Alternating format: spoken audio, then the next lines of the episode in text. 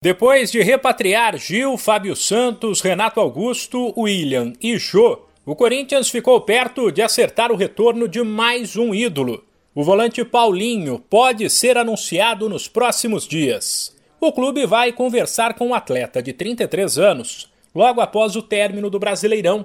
É possível que ele vá ao CT Joaquim Grava para uma reunião com o presidente do William Monteiro Alves na próxima sexta-feira. Paulinho está livre no mercado desde que rescindiu com o clube que defendia na Arábia Saudita e já esteve no Corinthians. Ele chegou a usar as instalações do Timão nos últimos dias para fazer exercícios antes de viajar com a família. O clima é de otimismo no clube e a chance de o volante campeão em 2012 ser o primeiro reforço para a Libertadores de 2022 é grande. Paulinho defendeu o Corinthians entre 2010 e 2013 disputou 167 jogos e marcou 34 gols.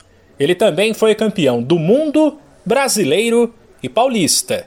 Outro que pode pintar no timão é o atacante Diego Costa. Essa, porém, é uma possibilidade distante, até porque não há nenhum tipo de negociação.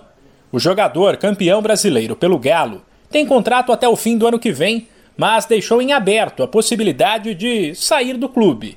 Nos bastidores, já se sabe que o Corinthians buscará um atacante de ponta. Por isso, um conhecido de Diego Costa e do presidente do William Monteiro Alves ofereceu o jogador, que agradou, mas por enquanto não tem nada além disso. O fato de Diego Costa ter contrato não empolgou o Corinthians, sem falar que o salário dele no Galo é bem acima do que paga o Timão aos principais reforços de 2021 Casos de Juliano, Renato Augusto, William e Roger Guedes. Já garantido na fase de grupos da Libertadores, o Corinthians encerra a temporada na quinta-feira fora de casa contra o Juventude. De São Paulo, Humberto Ferretti.